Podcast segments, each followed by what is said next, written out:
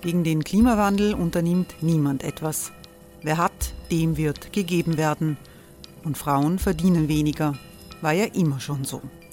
Man ärgert sich und macht weiter. Was aber, wenn nicht? Wir haben eine Idee. Die Falter Arena macht die Bühne frei für Menschen und Projekte, die das Land verändern. Mein Name ist Eva Konzett, ich leite das Politikressort im Falter und am Sonntag, den 26. Mai, veranstalten wir im Wiener Stadtsaal die nächste Falter Arena. Mit dabei unter anderem der ehemalige Politiker und Neosänger Matthias Strolz, Theresa Imre von Markter, Sonja Jöchtel von Love Politics oder Kari Ochsner von Ochsner Wärmepumpen. Machen statt jammern. Wir schauen uns an, wie das funktionieren kann. Kommen auch Sie vorbei. Alle Informationen und Tickets finden Sie unter falter.at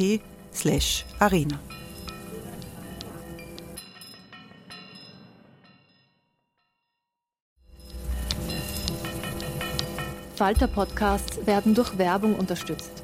Das hilft bei der Finanzierung unseres journalistischen Angebots. Hiring for your small business? If you're not looking for professionals on LinkedIn, you're looking in the wrong place. That's like looking for your car keys in a fish tank.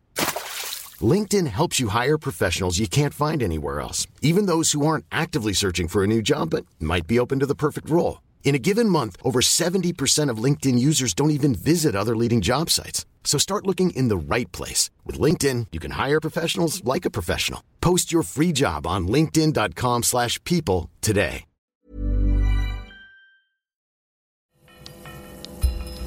Falter Radio, der Podcast mit Raimund Löw.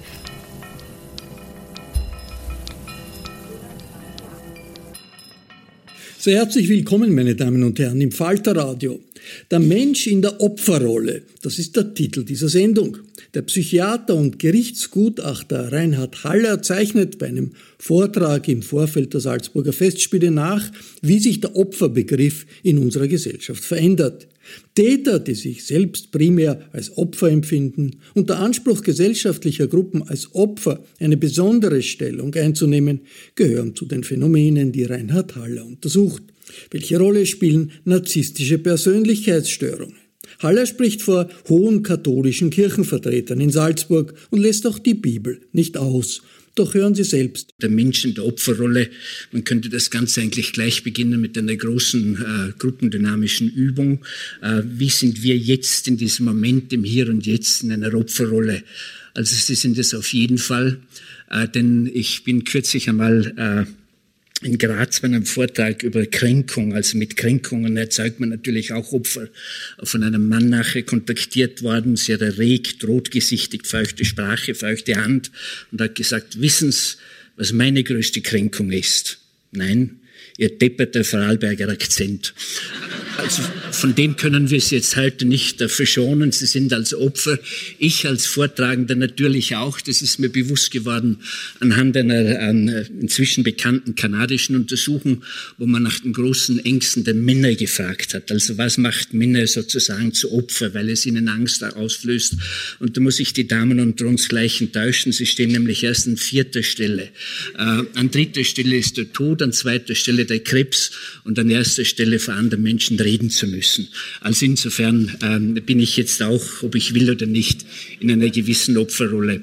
Ähm, ich will jetzt nicht von mir erzählen und von meinen spärlichen Heldentaten, aber mir ist irgendwie ähm, anhand jetzt meiner Lebensentwicklung, auch als Gerichtspsychiater, irgendwie bewusst geworden, wie das Verständnis der Opferrolle eigentlich ein ganz anderes geworden ist. Als ich ein junger Arzt war, und äh, das war so in der 68er Zeit, und man ist vor Gericht gestanden und hat einen Sexualtäter, einen Kindesmissbraucher äh, verhandelt, äh, dann hatten sich die ganzen Interessen nur auf den Täter bezogen. Also der Täter war das Opfer von schlechter Erziehung, von böser Mutter, von abwesendem Vater, von falschem Umgang und so weiter und so fort.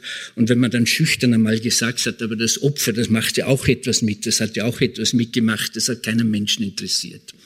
Inzwischen hat sich das vollkommen gewandelt. Inzwischen hat sich das, Gott sei Dank, möchte ich sagen, das Interesse ganz allgemein auf das Opfer äh, bezogen und die ganze Diskussion um sexuellen Missbrauch Letztlich ähm, äh, zentriert sich also nur noch ganz auf den Opferstatus, was eben Opfer alles mitgemacht haben, posttraumatische Belastungsstörungen, ähm, sexuelle Funktionsstörungen, Depressionen, Suizidalität und so weiter. Und den Täter interessiert kein Mensch mehr. Da gibt es sozusagen nur noch die zwei Lösungsmodelle für immer einsperren oder am besten sozusagen Rübe ab oder dergleichen.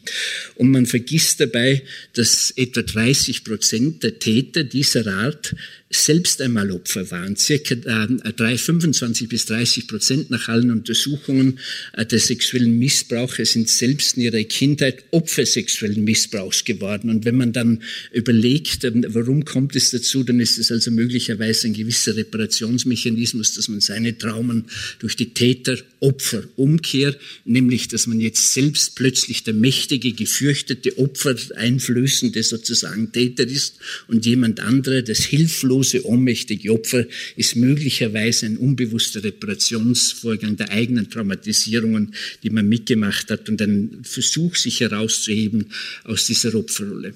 Nun, generell ist der Begriff des Opfers ein ganz anderer geworden. Heute ähm, bezeichnen sich nämlich sehr viele Menschen als Opfer. Ähm, früher war das sozusagen doch etwas, was ähm, mit Leid verbunden war. Das kann man heute in vielen Fällen nicht mehr sagen. Ähm, es gibt sehr viele Fehlanzeigen, dass man Opfer geworden ist, obwohl es gar nicht so ist. Opfer schreiben Bücher, äh, die sehr erfolgreich sind, sind manchmal sogar Medienstars. Also ich spreche jetzt bitte nicht von den richtigen Opfern, äh, die gibt es natürlich auch zur Genüge. Aber es gibt eben auch dieses neue Bild des Opfers. Es gibt neue Konzepte, geistiger Missbrauch zum Beispiel. Ich bin Opfer geistigen Missbrauchs geworden. Kein Mensch weiß genau, äh, was darunter zu verstehen ist. Das ist auch so ein Begriff, der wissenschaftlich in keiner Weise definiert ist. In der aktuellen ähm, Diskussion bezeichnet bezeichnen sich alle als Opfer der Armutsfalle, der Inflation, äh, der Energie, der mangelnden Energieversorgung und so weiter. Und äh, die politische Diskussion fokussiert sich auch ganz stark auf diesen Aspekt des Opferseins. Also wir wollen alles tun, damit eben niemand Opfer wird. Oder um vielleicht auch noch ein folkloristisches äh, Beispiel zu nennen, das bei uns in den Alpen die Diskussion beherrscht. Das ist der berühmte Wolfskrieg. Ich muss also jetzt gleich bekennen, das wird wahrscheinlich die Hälfte von Ihnen enttäuschen. Ich habe mich hier auf die Seite der Schafe gestellt. Ähm, aber beide Seiten argumentieren sozusagen damit, ähm, der Wolf Wolf ist so ein armes Opfer, der darf bei uns nicht leben, dem will man keinen Lebensraum geben. Und die andere Seite sagen, äh, die Opfer sind halt auch die Schafe, die traumatisiert oder gerissen werden oder die Mutterkühe, wie jetzt in meiner Nachbarschaft. Oder es sind es eben die Hirten, die sich nicht mehr hinauftrauen auf, auf die Alm. Also es wird anhand dieses Opferaspektes sozusagen auf allen gesellschaftlichen Ebenen ähm, diskutiert. Opfer zu sein, gibt Schicksalsschlägen zweifelsohne einen Sinn. Das ist ein Aspekt, den man nicht äh, missachten darf. Ähm, man sagt ja auch Versager, Versagen, Opfer ertragen. Also Opfer sind äh, auch ein Stück weit etwas Heldenhaftes geworden, resistent, unberührbar sozusagen. Wer am Boden liegt, erhält Trost, Mitleid und ich glaube, ein ganz wichtiger Aspekt, er erhält Empathie, die in unserer Gesellschaft zu kurz kommt. Die Menschen haben aber nach wie vor das große Bedürfnis danach. Und wenn ich sie nicht bekomme, diese Zuwendung, letztlich dann äh, fühle ich mich in der Opferrolle. Und dann kann man zum Beispiel die von der Frau Vorsitzenden schon angesprochenen Frauenmorde und deren Motiv ähm, auch in einem anderen Blickwinkel sehen, dass die Täter hier nämlich oft sagen, ähm, ich bin selbst Opfer geworden, sie hat mich nicht mehr geliebt, ich habe keine Zuwendung mehr bekommen. Das erzeugt gerade Männern eine unglaubliche Panik in vielen Fällen. Und das eine können Sie mir glauben. Ich habe inzwischen mit 32 äh, Frauentötern gesprochen.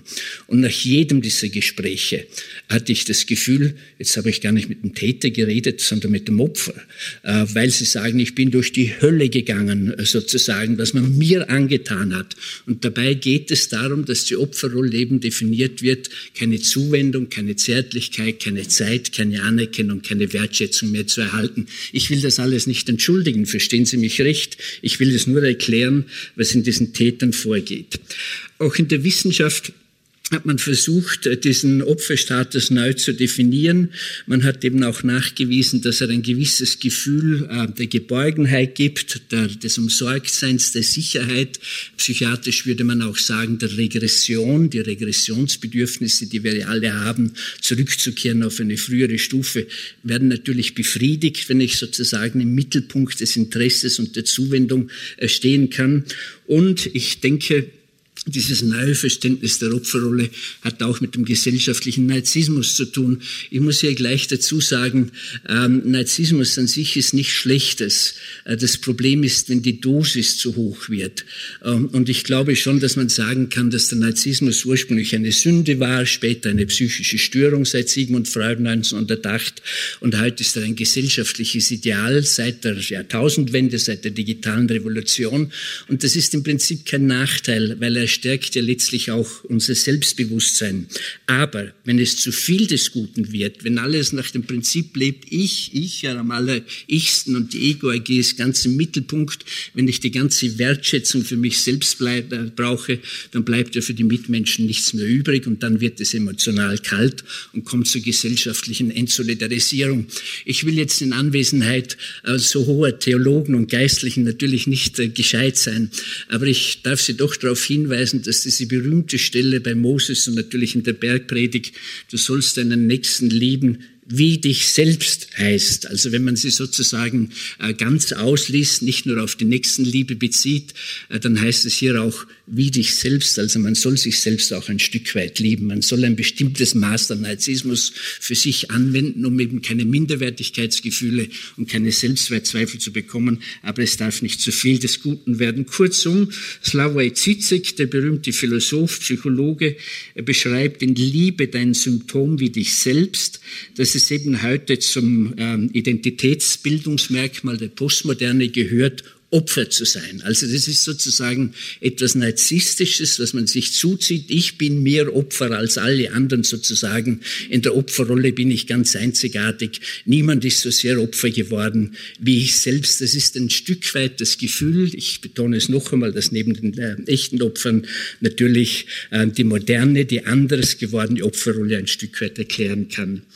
Sie wissen, meine Damen und Herren, äh, ein Opfer ist in der Religion die Darbietung von materiellen Objekten, belebter, unbelebter Art, an einer dem opfernden Menschen übergeordnete äh, metaphysische Macht, Ahnen, Geister, Gottheiten und so weiter. Und es gibt verschiedenste Formen des Opfers, das Sühneopfer, das Bittopfer, das Dankopfer, das Reinigungsopfer, das Lobopfer, äh, das Erstlingsopfer, das Totenopfer und vieles mehr, auch das Menschenopfer. Also sozusagen, man opfert etwas von sich bis hin zur Selbstaufgabe. Das die berühmtesten äh, zwei Beispiele wiederum aus der Heiligen Schrift, das Opfer von Kain und Abel. Sie wissen, diese Urkränkung, die dann also letztlich zu diesem ersten Urverbrechen Verbrechen geführt hat, den Brudermord, ausgelöst nur durch eine Kränkung, von der Gott gesagt hat, ähm, zu kein, du trägst in dir ein lauerndes Tier. Im Übrigen die beste Beschreibung, die es für eine Kränkung überhaupt gibt. Etwas Unscheinbares, etwas, was man draußen nicht sieht,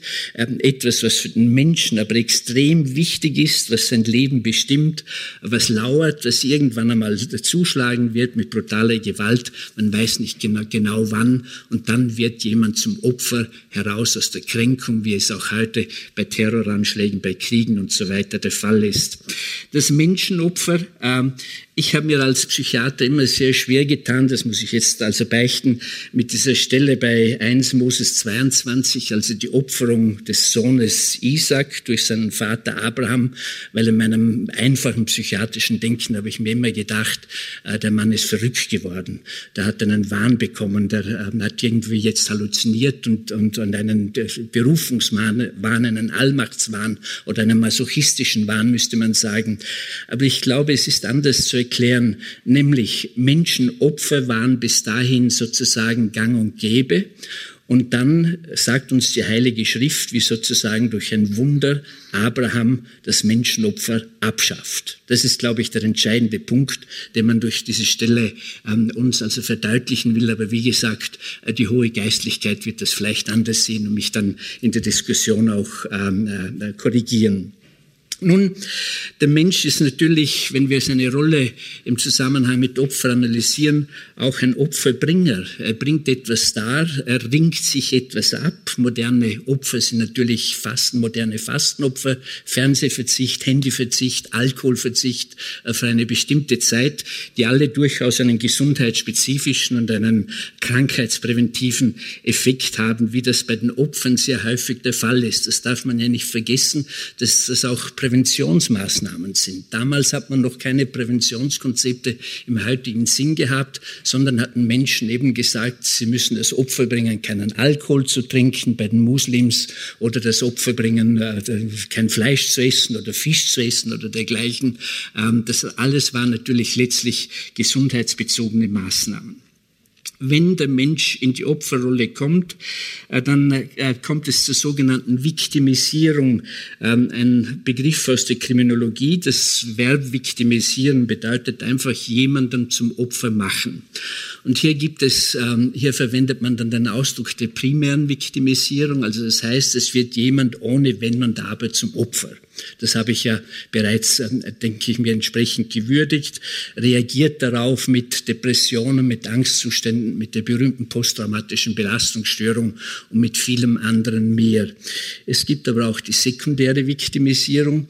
Das heißt, wenn man diesen Status zugeschrieben bekommt, ähm, kann es dadurch zu neuerlichen Traumatisierungen kommen. Das berühmteste und bekannteste Beispiel, wenn ein Opfer sexuellen Missbrauchs dann also auch noch auf äh, unfachliche Weise explodiert, exploriert wird von der Polizei, vom Staatsanwalt, bei Gericht und so weiter, dann kommt es natürlich in vielen Fällen zu einem Aufreißen dieser Wunden, zu einer Verstärkung der Traumatisierung und das nennt man eben sekundäre Viktimisierung. Und wenn sich das Ganze fixiert, wenn es zu einem Teil der Persönlichkeit wird, dann spricht man im Übrigen von tertiärer Viktimisierung.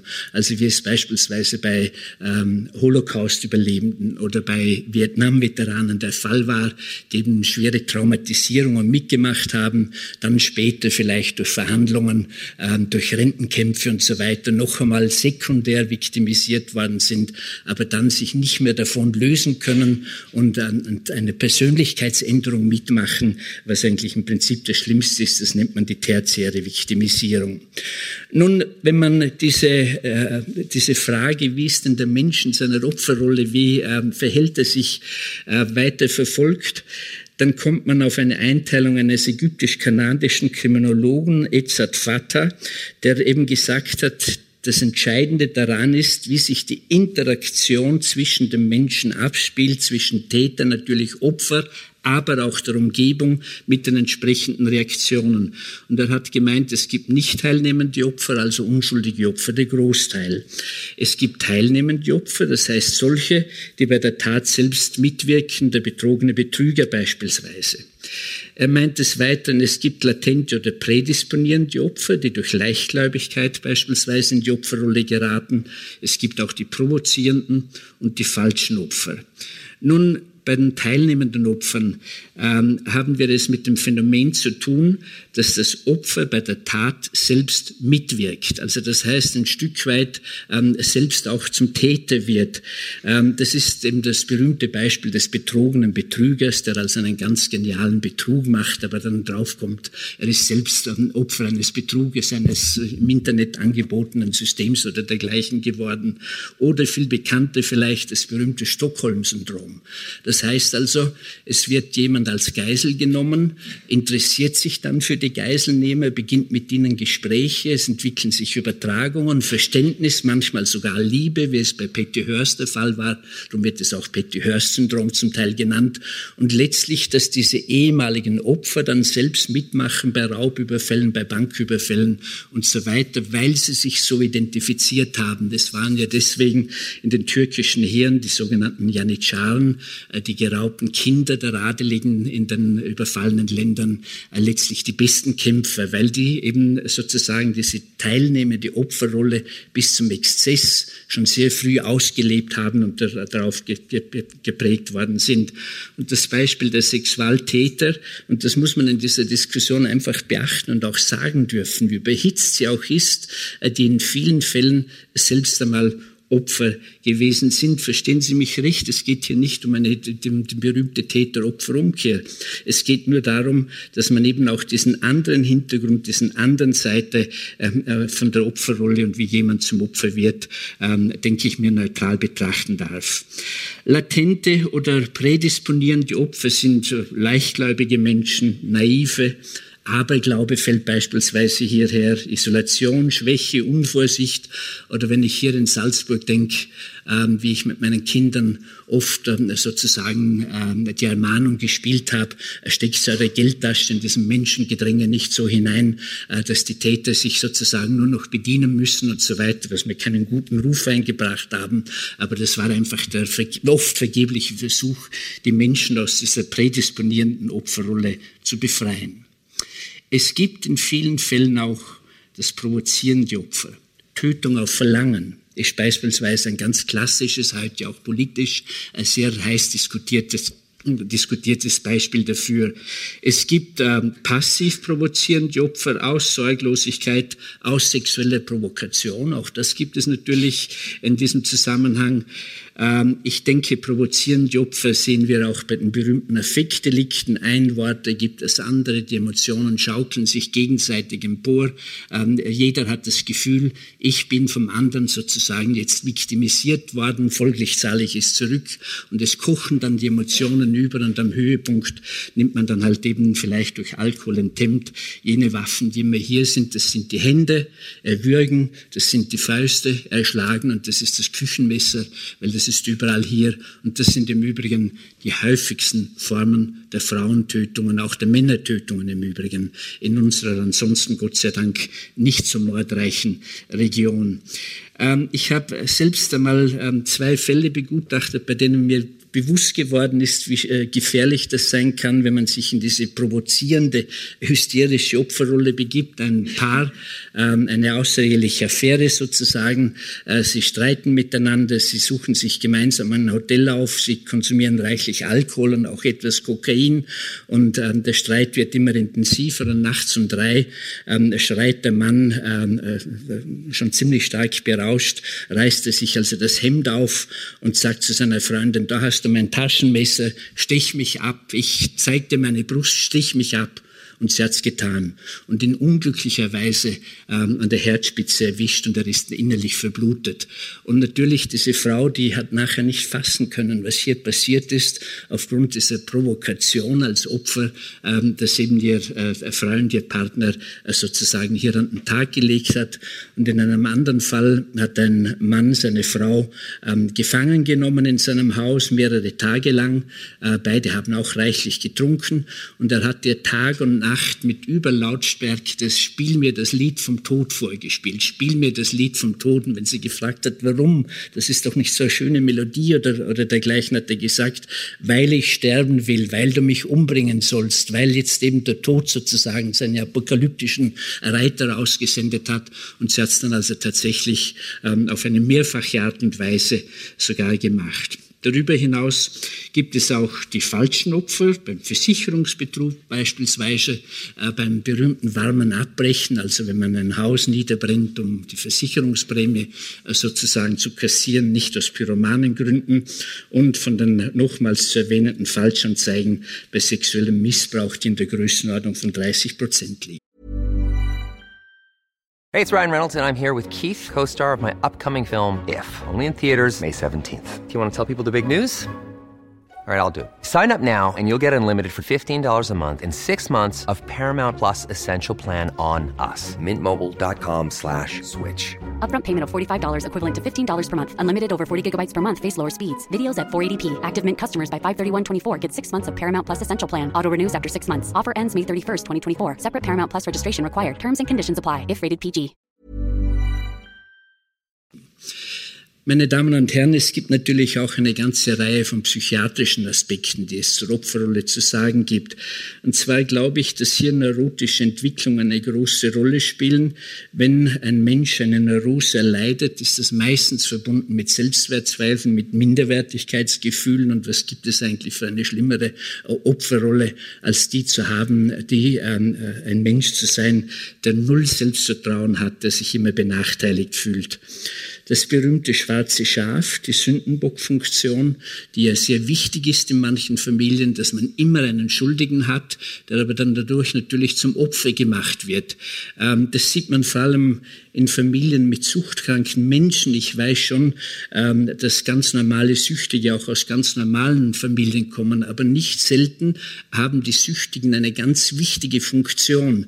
Ich will Ihnen das anhand eines ganz naiven Beispiels erklären. Also ich habe einmal einen Mann, übrigens hier aus Salzburg, behandelt. Ich meine auch mit einem gewissen Erfolg, oder ich habe es zumindest gehofft. Er ist also zumindest abstinent, von uns gegangen und willig, das auch zu bleiben. Ein paar Monate später ruf, oder ein paar Wochen später ruft mich seine Gattin an und sagt, furchtbar und beginnt zu jammern. Und ich habe natürlich schon gedacht, das ist wieder rückfällig geworden. Er trinkt wieder weit gefehlt. Nein, nein, da rührt keinen Tropfen mehr an. Aber seither will er jetzt plötzlich Einblick in die Finanzen haben. Seither geht er selbst auf die Bank. Seither macht er sogar am Samstag manchmal Großeinkäufe und so weiter. Und sie erzählt mir also einen ganzen Sermon und am Schluss endet das Ganze mit einem Seufzer, wenn er nur wieder saufen tät sozusagen. Und dann hat sie mir äh, letztlich gesagt, ja, ich muss sagen, das war wirklich immer ganz bequem. Wir haben gestritten, beispielsweise, welches Auto wir kaufen. Äh, der Mann war für einen Golf GTI, sie, glaube ich, für irgendeinen Opel und so weiter. Gewonnen hat natürlich immer sie, weil sie hat gesagt, wenn du nicht saufen würdest, dann könnte man uns ohnehin einen Mercedes oder einen BMW in einer ganz anderen Klasse leisten und so weiter. Das in dieser Form, die ich Ihnen jetzt anhand eines ganz einfachen Beispiels gesagt habe, spielt es sich aber ab, das schwarze Schaf, die Sündenbockfunktion, das gefährlich ist, die Selbstzuschreibung. Wenn dann äh, die entsprechende Person das übernimmt als Teil seiner Persönlichkeit, sich selbst etikettiert, äh, dann äh, ist es sozusagen eine Opferrolle auf Dauer. Manchmal wird man auch zum Opfer äh, selbst gemacht durch das berühmte False Memory Syndrom. Also das heißt, äh, man kann Menschen ähm, über ihr Erinnerungsvermögen hinwegtäuschen, indem sie sich selbst oder ihnen jemand anderer reingibt, sie sind einmal Opfer eines Überfalls geworden und so weiter. Also diese berühmte Erzählung, äh, kannst du dich nicht mehr erinnern als Kind im Supermarkt, wie du da überfallen worden bist, wie man dich entrissen hat und so weiter und hinaus. Und 90 Prozent glauben das später, obwohl es überhaupt das Ganze nicht gegeben hat. Das sind diese berühmten Experimente von Elisabeth Feldus. Auch die masochistischen Entwicklungen, nämlich Lustgewinn durch, ähm, durch die Opferrolle, durch die Annahme der Opferrolle ist etwas ganz Entscheidendes, wie es vor allem auch in Partnerschaften manchmal zum Tragen kommt, in der sogenannten sadomasochistischen Kollusion, also nicht Kollision, sondern Kollusion, das heißt das Zusammenspiel von einem sadistischen Menschen mit einem in der Opferrolle sich wohlfühlenden masochistischen Teil. Und solche Partnerschaften funktionieren erstaunlicherweise relativ gut, weil beide sozusagen das bekommen, was sie wollen, Opfer sein oder jemand anderen zum Opfer machen. Natürlich auch Opferrolle durch demonstriertes Gekränktsein.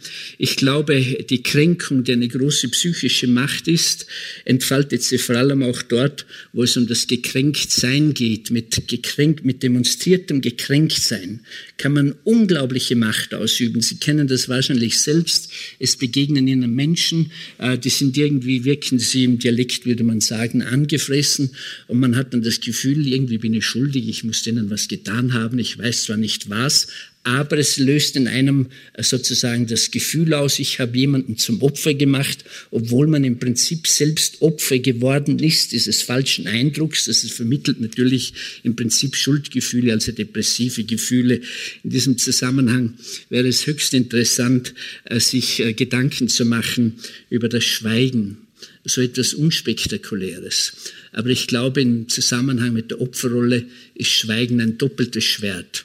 Auf der einen Seite drückt man durch Schweigen, und das ist in Partnerschaften sehr häufig, äh, drückt man durch Schweigen aus, ich bin vollkommen zerstört, mir hat die Sprache verschlagen, ich bin deprimiert, ich bin niedergeschlagen und löst natürlich im anderen Schuldgefühle aus. Und dem, auf die andere Seite dieses Schwertes ist eben, dass man durch Schweigen demonstriert, mit dir will ich nichts mehr zu tun haben, mit dir will ich nicht kommunizieren, du bist gar nicht Existenz. Also das erzeugt ein nihilistisches Gefühl, das denke ich mir dann den Menschen zu einem Opfer einer letztlich ganz depressiven Entwertungsstimmung macht. in seltenen, Aus, ähm, äh, in seltenen Fällen äh, gibt es auch den Verfolgungswahn, durch den man zum Opfer wird. Das heißt, die Betroffenen machen sich selbst zum Opfer, indem sie einen virtuellen, sozusagen halluzinierten Verfolger aufbauen. Äh, der berühmteste Fall der österreichischen Kriminalgeschichte, Bombenhirn Franz Fuchs, war so ein klassisches Beispiel, der sich selbst sozusagen ähm, zum Opfer gemacht hat durch einen Verfolgungswahn und sich selbst übrigens auch so zur Strecke gebracht hat. Sodass ich zum Schluss kommen darf, die Opferrolle ist heute differenzierter zu betrachten. Nach wie vor sind viele Menschen Opfer. Das kann ich nicht genug betonen. Denken wir an den Krieg in der Ukraine, denken wir an die neue Armut, denken wir an den Hunger, denken wir an den sexuellen Missbrauch und viele, viele andere Dinge. Aber heute wollen auch viele Opfer sein. Ähm, das Auslösen ähm, beziehungsweise das Hineingestoßen werden in die Opferrolle geschieht heute weltweit, denke ich mir, nicht mehr so sehr durch rohe Gewalt, wiederum Ausnahme jetzt natürlich die kriegerischen Auseinandersetzungen, äh, sondern eher durch emotionale Gewalt. Also gerade bei den genannten Frauenmorden spielt die emotionale Gewalt eine außerordentlich wichtige Rolle. Ähm, es gehört aber auch dazu, dass die Opferrolle letztlich entsteht durch den zunehmenden äh, Empathieverlust, äh, den wir in unserer Gesellschaft zu beklagen haben. Und Stephen Hawkins, der ja bekanntermaßen ein ganz nüchterner Wissenschaftler war, äh, wahrscheinlich der intelligenteste Mensch unserer Zeit, außer den Anwesenden selbstverständlich, ähm, der hat ja am Schluss seines Lebens, hat er ähm, ja gesagt, ähm, das Überleben der Menschheit wird davon abhängen, ob sie die Empathie retten kann. Alles andere können humanoide Roboter, Maschinen, Computer viel besser als wir. Sie sind auch bald intelligenter als wir, aber sie werden niemals empathisch sein können. Und ich glaube, dass dieses äh, Bedürfnis, Opfer zu sein, sich heute häufig auch auf dieser Ebene abspielt. Ich bin Opfer, weil ich die emotionale Muttermilch, die Empathie in unserer kalt und cool gewordenen Gesellschaft nicht mehr in genügendem Ausmaß bekomme die betrübliche Nachricht am Schluss. In den letzten Jahren hat sich eine neue Verwendung des Begriffes, des Opferbegriffes etabliert, nämlich du Opfer ist zu einem Schimpfwort geworden. Das heißt, die äh, Bezeichnung du Opfer ist eine Entwertung und Beschimpfung für solche, die irgendwie verloren haben, für die Loser. Opfer sind nicht mehr Mitmenschen, die vom Schicksal gebeutelt oder unverschuldet in Not geraten sind, sondern werden als Versager gesehen. Sie sind nicht vom Leid getroffen, sondern sie haben dieses Leid selbst verschuldet. Wenn sich jemand nicht mehr wehren kann, ruft es kein Mitleid mehr hervor in unserer empathiearmen Gesellschaft, vielmehr Verachtung und Diskriminierung. Jede Form von Schwäche wird statt dem Wunsch zu helfen mit Herzlosigkeit und Diskriminierung begegnet. Einfühlen ist eine Untugend, Mitmenschlichkeit ein Stück weit zum Ausdruck, Auslaufsmodell geworden. Und wenn man das auch beachtet, die Gefahren, die sich daraus ergeben, dann ist es, glaube ich, ganz wichtig, dass wir häufig darüber nachdenken, wie ist denn der Mensch in seiner Opferrolle. Vielen Dank. Sie hörten einen Vortrag des Psychiaters und Gerichtsgutachters Reinhard Haller im Rahmen der Veranstaltungsreihe Disputationes, die im Vorfeld der Salzburger Festspiele abgehalten wird. Bei Disputationes Geschäftsführerin Claudia Schmidt-Hahn bedanke ich mich sehr herzlich für das OK zu dieser Übertragung. Mein Dank gilt auch Elisabeth Juliane Nöstlinger, die mit ihrem Podcast Wissensart diese Sendung möglich gemacht hat. Ich verabschiede mich von allen, die uns auf UKW hören, im Freirad Tirol und auf Radio Agora in Kärnten. Ungewöhnliche Zugänge zu schwierigen Fragen unserer Zeit finden Sie regelmäßig im Falter, jede Woche. Alle Informationen über Abonnements und Probeabos gibt es im Internet unter der Adresse abo.falter.at. Ursula Winterauer hat die Signation gestaltet, Philipp Dietrich betreut die Audiotechnik im Falter. Ich verabschiede mich bis zur nächsten Folge.